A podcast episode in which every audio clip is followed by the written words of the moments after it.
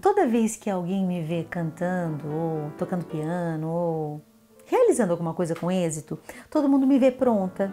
Tipo assim, eu nasci assim, sabe? e é incrível como as pessoas não entendem aquele, sabe aquele negócio, aquela frase engraçada que a gente ouve, ah, todo mundo vê é, as bebidas que eu tomo, mas não vê os tons que eu levo. As pessoas não fazem a conta das pedras do nosso caminho. Elas nunca vão fazer essa conta. Você ainda está esperando que elas façam a conta das pedras do seu caminho, para que elas te valorizem, para que elas te olhem com compreensão, com amor, com aplauso, querida. Não vai ter. Não tem, não vai ter esse privilégio gigantesco de ver as pedras do seu caminho. É só seu. Esse privilégio é pessoal, intransferível, completamente individualizado, secreto, privado da porta para dentro do seu quarto. Não adianta a gente esperar que as pessoas reconheçam as pedras e nos respeitem pelo que a gente já sofreu na vida.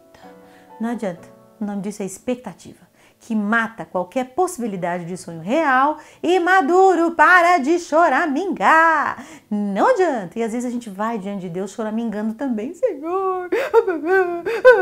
E aí a gente chora as pitangas com as pedras do caminho diante de Deus e nada acontece. Aí você acha que a sua oração não está funcionando. Não mesmo, nem para você. Não está mesmo, porque não adianta. Conversar com Deus na oração sincera, concreta, não é jogo de carência. Olha, eu me lembro exatamente, eu era adolescente, estudando piano pra caramba, era super dedicada. E eu tinha o maior sonho de ser concertista, lógico, estudava vindo de uma família super pobre. Meu pai e minha mãe não tiveram oportunidade de estudar, nenhum dos meus tios. Eu fui a primeira da minha família inteira a entrar na faculdade.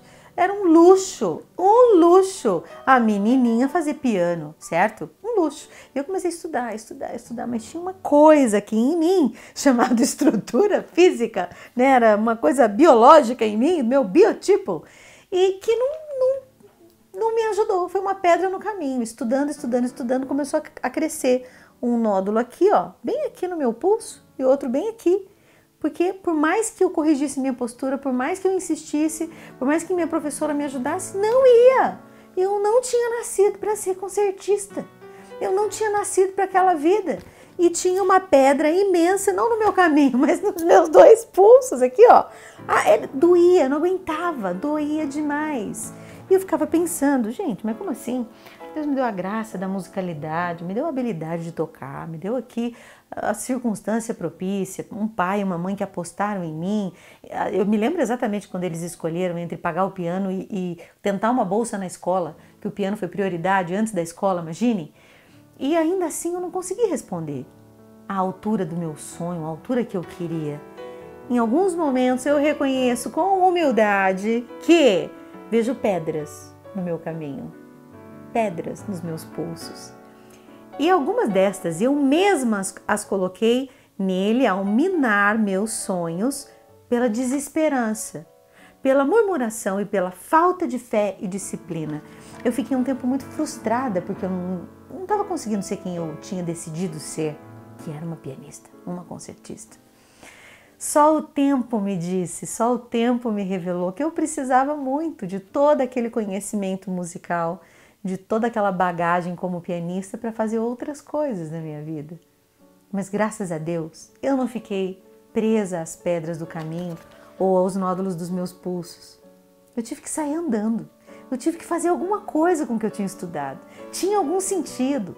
Deus não me deu aquela circunstância e aquela possibilidade à toa. Só que não era do jeito que eu queria. Foi para outros motivos que Ele permitiu isso na minha vida. Em outros momentos, as pedras que encontro fazem parte das circunstâncias da minha vida e nelas a providência divina também se revela. E eu sei, eu sei que nos nãos que eu recebo, eu leio os sinais da vontade de Deus para mim. A vontade de Deus para mim nunca massacra a minha. Santa Teresa diz: Deus me faz desejar tudo que ele sempre quis me dar, e ele só pede de mim o que ele já me deu um dia. Então, nos nãos do caminho, eu vou lendo os sinais do maior sim. Eu não sei qual foi o nódulo no seu pulso, mas com certeza você tem um. Com certeza você recebeu algum não da vida. qual foi o não que você recebeu da vida que te deu um sentido novo, te fez mudar de rota e te fez melhorar? Qual foi? Me responde aqui, aqui nos comentários, eu quero saber.